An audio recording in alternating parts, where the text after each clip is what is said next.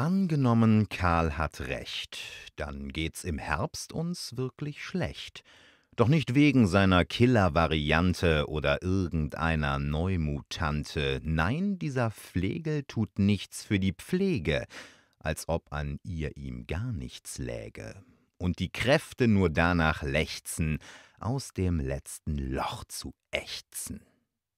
Ricardo Lange, das ist lange her, an den denkt Karl schon lang nicht mehr.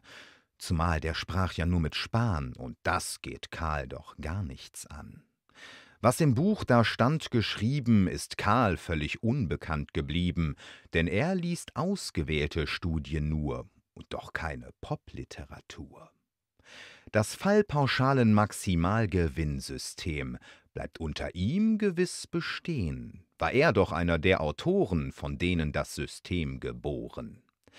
Ab da wurd so mancher operiert, weil sich's fürs Spital rentiert.